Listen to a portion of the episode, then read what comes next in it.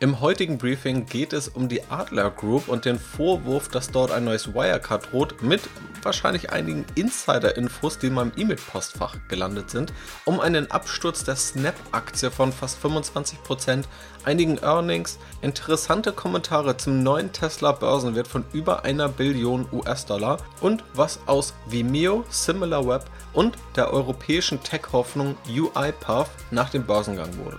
Das und noch etwas mehr gibt's heute. Viel Spaß!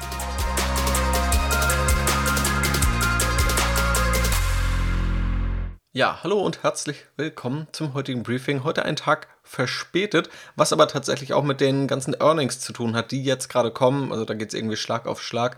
Und einige Meldungen, die ändern sich dann nochmal. Ursprünglich gab es auch noch die Meldung, dass PayPal, also der Zahlungsdienstleister, die Bildsuchmaschine oder das ja, soziale Netzwerk, das auf Bildern aufgebaut ist, Pinterest, für 47 Milliarden US-Dollar kaufen will. Das wurde ein paar Tage auch diskutiert, aber auch das wurde jetzt kürzlich zurückgenommen. Deswegen, auch das war eigentlich für dieses Briefing geplant, aber genau das hat PayPal eben jetzt nochmal dementiert, dass das Ganze dazu kommen soll. Trotzdem gibt es hier, glaube ich, ziemlich spannende Inhalte, die ich heute einmal kurz mit dir besprechen möchte. Steigen wir ein mit der Adler Group und ob hier womöglich Wirecard 2.0 droht. In einem der letzten Briefings, da ging es schon mal um Northern Data und bei einigen Aktien, die in der Kritik stehen, da greift man dann vielleicht schnell zu diesem Wirecard-Vergleich. Und auch da habe ich schon gesagt, dieser Vergleich ist natürlich oft etwas unfair, verdeutlicht aber schnell, um welche Probleme es da geht. Nämlich um irgendwie Intransparenz. Und ganz konkret dieser Wirecard-Vorwurf, der kommt auch nicht von mir, sondern der kommt tatsächlich auch von einem ziemlich bekannten Shortseller. Aber der Reihe nach. Hinter der Adler Group steckt ein Immobilienkonzern aus Deutschland, der aktuell eben unter Beschuss steht. Der Aktienkurs ist relativ stark gefallen und es gibt eben Vorwürfe unter anderem von einem sehr bekannten Shortseller. Und kurioserweise habe ich eben in meinem E-Mail-Postfach noch Mails von der Presseabteilung von der Adler Group gefunden, die mir im Juni diesen Jahres zugesendet wurden. Und der Inhalt? Fraser Paring, ein bekannter Shortseller, der auch Wirecard als erster kritisiert hat, meint nicht die Adler Group, wenn er davon spricht, ein weiteres Unternehmen wie Wirecard in Deutschland entdeckt zu haben und jegliche Berichterstattung darüber sei zu unterlassen. Ich zitiere hier einmal aus der Mail. Anlässlich des in der Wirtschaftsmedienberichterstattung umfassend lancierten Gerüchts, hinter dem Kursverlust bei der Adler Real Estate stecke der britische Investor Fraser Paring, stellen wir in aller Deutlichkeit fest, dass dieses Gerücht gänzlich substanzlos ist und keinerlei Anknüpfungstatsachen existieren, die dieses Gerücht auch nur ansatzweise tragen. Und etwas später heißt es dann, wir bitten Sie mit Nachdruck, sich der Weiterverbreitung haltloser Gerüchte zu enthalten und eine Anpassung Ihrer bisherigen Berichterstattung durch Löschung des kolportierten Gerüchts wohlwollend zu prüfen. Zitat Ende. Wohlgemerkt hatte ich bis dahin nie etwas mit der Adler Group zu tun, nie darüber berichtet. Ich vermute daher, dass es eine standardisierte Pressemail war, die einfach an ziemlich viele aus diesem Umfeld rausging. Aber ehrlicherweise war ich schon etwas erstaunt über so eine Mail und das war tatsächlich, also es kommt im Grunde sonst fast nie vor. Und letztendlich hat sich nun kurioserweise herausgestellt, Anfang Oktober, dass eben dieser Pairing doch stark gegen die Adler Group wettet und es eben doch in dieser Deutlichkeit kritisiert. Ganz konkret sagt er, dass die 12 Milliarden Euro oder mit 12 Milliarden Euro bewerteten Immobilienbestände deutlich überbewertet seien, dass also dieser Wert viel zu hoch wäre und dass das nicht nur prinzipiell kritisch ist, sondern auch in Bezug zur Beleihungsquote, also dem Verhältnis von Nettoschulden zu Vermögenswerten. Denn die Adler Group hat Anleihen ausgegeben und gesagt, die Beleihungsquote, die darf nicht über 60% liegen, also dieses Schuldverhältnis und die Adler Group liegt dabei 55% und deswegen eben nur knapp unter den 60%, solange die Immobilienbestände eben den ausgewiesenen Wert auch tatsächlich haben. So, und das ist eben genau dieser Kritikpunkt. Man muss aber auch hier sagen, auch Shortseller wie Paring unterliegen einem Interessenskonflikt. Also er profitiert durch fallende Kurse und durch entsprechende News kann man eben auch mal etwas schneller profitieren. Fraser Paring hatte aber in der Vergangenheit eben auch mal recht, genau wie bei Wirecard beispielsweise. Die Adler Group hat auch eine Gegendarstellung veröffentlicht und die besteht vor allem aus Gutachten von anderen Unternehmen, auch renommierten Unternehmen aus der Immobilienbranche, auch Wirtschaftsprüfungsunternehmen, die erstmal die These bestätigen oder die ausgewiesenen Werte bestätigen. Also das sieht für mich erstmal auch glaubhaft und valide aus, aber ein fader Beigeschmack bleibt da irgendwo. Offensichtlich auch bei Anlegern, denn die Adler Group Aktie und der Aktienkurs ist relativ stark gefallen. Außerdem gab es noch andere News, wenn wir schon bei fallenden Aktien sind. Auch die Snap-Aktie ist um fast 25% abgestürzt. Snap ist das Unternehmen, das hinter Snapchat, der App, steckt. Letztendlich ein soziales Netzwerk, aber mittlerweile auch ein Augmented Reality und Virtual Reality Unternehmen mit einigen Filtern. Nachdem es in den letzten Quartalen stark bergauf ging für die Aktie, ist der Kurs jetzt nach Veröffentlichung der neuesten Zahlen um etwa 25% abgestürzt. Die Nutzerzahlen sind gestiegen, der Umsatz ist um 57% gestiegen auf etwas über eine Milliarde US-Dollar und der Verlust wurde auch um 60% reduziert. Also das klingt erstmal alles sehr gut. Das Problem ist, die Erwartungen waren noch etwas höher und der Ausblick war eher negativ, denn vor allem hat Evan Spiegel gesagt, dass die Datenschutzeinschränkungen, die Tracking-Einschränkungen von Apple ein Problem sind für die Werbeaussteuerung.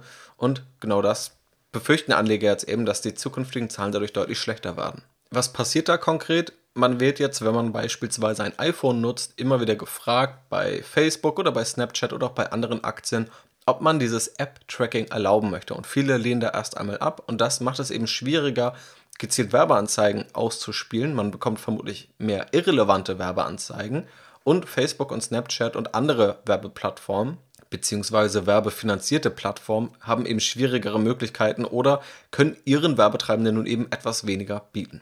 Etwas bessere Neuigkeiten gibt es, wenn man jetzt auf Alibaba schaut. Alibaba hat ja viel Kritik und ist immer noch deutlich unter dem Allzeithoch. Aber vor kurzem, vor einigen Wochen, habe ich mal die Alibaba-Aktie analysiert. Das war eine der meistgewünschten Aktienanalysen aus dem Mitgliederbereich da die Aktie eben auch stark abgestürzt ist. Das Ganze war dann bei etwa 120 Euro pro Aktie, als die Analyse rauskam. Und jetzt, weniger als einen Monat später, liegt die Aktie bei etwa 150 Euro. Also über 20 Prozent hat diese Aktie dann relativ kurz gewonnen. Die Aktie ist volatil, ist risikoreich. Aber jetzt sind vermutlich Anleger erstmal froh, dass es nicht weitere Negativmeldungen aus China gab, weshalb die Aktie sich hier etwas erholt hat. Außerdem sind wir wieder in der Earnings Season, das heißt, es gibt wieder viele Quartalszahlen, nicht nur die von Snapchat. Die findest du nochmal im Link in der Podcast-Beschreibung ausführlicher, aber was sind da die größten Auffälligkeiten?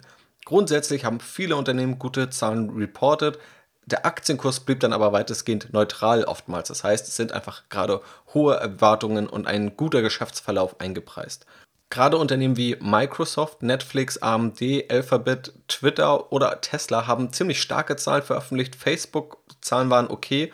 Und die Unternehmen, die es ohnehin schon schwer hatten über die letzten Quartale und Jahre, wie Intel und IBM, die sind eher nochmal gefallen und hatten tatsächlich eher relativ schwache Zahlen. Beeindruckend fand ich gerade Alphabet und Tesla. Alphabet ist währungsbereinigt um 39% auf Jahresbasis gewachsen, also im Vergleich zum Vorjahresquartal fast 40 Prozent mehr Umsatz und das natürlich schon auf einem enorm hohen Niveau und gleichzeitig die operative Marge von 24 auf 32 Prozent gesteigert.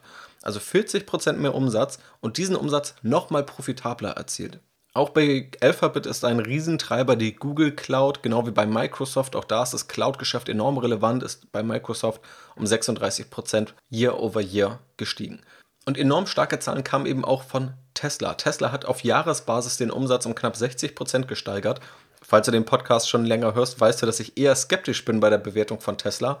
Aber man muss einfach zugestehen, dass die Zahlen enorm stark sind. Also knapp 60 Prozent Umsatz mehr, die Bruttomarge von 28 auf 31 Prozent gesteigert, also tatsächlich auch mittlerweile im Vergleich zu anderen Automobilherstellern eine sehr hohe Gewinnmarge, auch wenn man immer noch darüber streiten kann, ob bei dieser Gewinnmarge, die immer noch im Vergleich zu beispielsweise Softwareunternehmen oder anderen ähm, Digitalunternehmen eher gering ist, ob diese dann eine so hohe Bewertung rechtfertigt. Aber diesen Streit, den kann man fünf Jahre lang führen und würde quasi immer falsch liegen.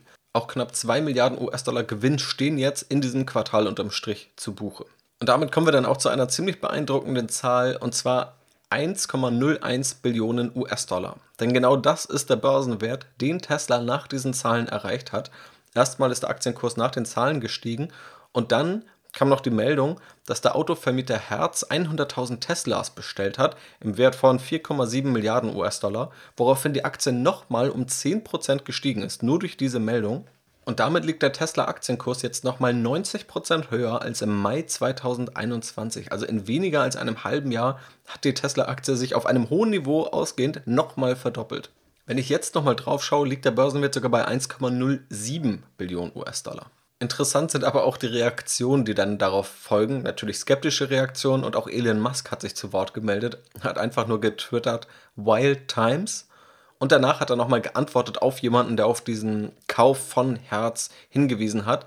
Das er sich wundert, dass das die Bewertung von Tesla bewegt hat, weil er sagt, Tesla hat mehr ein Produktions-, also ein Angebotsproblem und kein Nachfrageproblem. Und hier hat eben die Nachfrage einen 10% Anstieg ausgelöst, was dann mal eben 100 Milliarden US-Dollar in Börsenwert sind. Der Investor Christopher Bloomstrand, der eher Tesla kritisch ist, der hat dazu getwittert, dass Tesla jetzt etwa zweimal so viel wert ist wie Berkshire Hathaway, also das Investmentunternehmen von Warren Buffett, das ich auch vor kurzem auf Strategy Invest analysiert habe, obwohl der Gewinn von Berkshire Hathaway mehr ist als das, was Tesla überhaupt an Umsatz erzielt. Und er stellt nochmal fest, dass Tesla heute mehr wert ist an der Börse als die komplette globale Automobilindustrie plus Uber plus Lyft plus Progressive plus Allstate, Duke Energy und Dominion Energy. Also mehr wert als die globale Automobilindustrie, als Fahrtenvermittler wie Uber oder Lyft und auch noch einige Energieunternehmen dazu gerechnet, um einfach zu demonstrieren,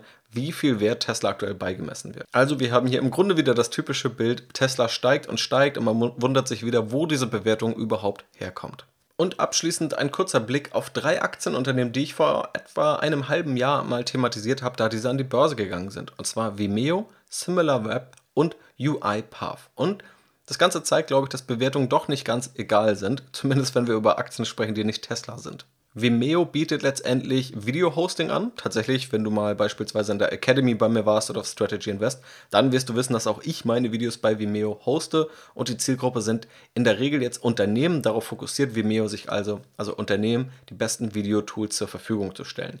Die Zahlen waren sehr gut zur Analyse, aber ich habe auch gesagt, dass Vimeo sehr teuer bewertet war, was auch der Hauptkritikpunkt war. Und die Aktie hat auch etwa 26% verloren, was eher daran liegt, dass die Bewertung in meinen Augen zum Börsengang etwas zu hoch war.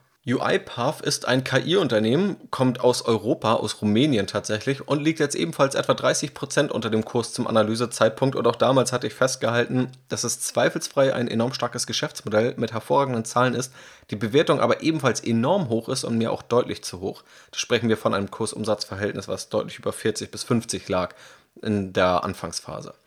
Und das Unternehmen, das sich von diesen drei Unternehmen nach dem Börsengang am stabilsten gehalten hat, ist SimilarWeb das liegt noch ziemlich gleich auf zum Aktienkurs vor einem halben Jahr und war auch die Aktie, die tendenziell in dieser Kurzanalyse am besten abgeschnitten hat. Vor allem deshalb, da sie eben gegenüber den beiden anderen Aktien ein deutlich faireres Bewertungsniveau hatte. Ein Kursumsatzverhältnis von etwa 15, also etwa die Hälfte von dem Bewertungsniveau von Vimeo und etwa ein Viertel von dem Bewertungsniveau von UiPath. Das ist jetzt natürlich auch ein vereinfachter Blick auf Börsengänge generell, aber es zeigt auch, dass Unternehmen, die an die Börse gehen, oftmals starke Zahlen haben, aber eben auch enorm hohe Bewertungen, dass eben bisherige Eigentümer auch möglichst viel Geld für ihre Unternehmen bekommen möchten. Und gerade nach einem halben Jahr endet die sogenannte Lock-up-Period in vielen Fällen, wo also dann Altaktionäre oder Alteigentümer ihre Aktien verkaufen dürfen und auch das kann dann nochmal zu etwas Verkaufsdruck führen. Also nach Börsengängen zu kaufen ist immer ein schwieriges Umfeld. Es sind aber auch oftmals spannende Unternehmen dabei und fast immer Unternehmen mit sehr guten Zahlen. Das ist quasi eine der Grundvoraussetzungen, oftmals überhaupt an die Börse zu gehen. Aber es zeigt eben auch, die Bewertung zählt. Auch gute Unternehmen und auch mit guten Zahlen können Unternehmen viel zu teuer bewertet sein. So, und jetzt hatten wir eine wilde Reise von der Adler Group und dieser Wirecard 2.0 Frage über den neuen Tesla Börsenwert bis zum Rückblick auf IPOs und noch ein Blick in die Earnings Season. Ein Satz oder eine Weisheit, die man sich immer vergegenwärtigen sollte. Und dieser Spruch kommt von André Costolani und trifft es in meinen Augen sehr, sehr gut. Kurzfristig ist es riskant, in Aktien zu investieren. Langfristig ist es riskant, nicht in Aktien zu investieren. In diesem Sinne, vielen Dank fürs Zuhören. Danke, dass du dabei bist und bis zur nächsten Folge am Sonntag wieder hier im Podcast.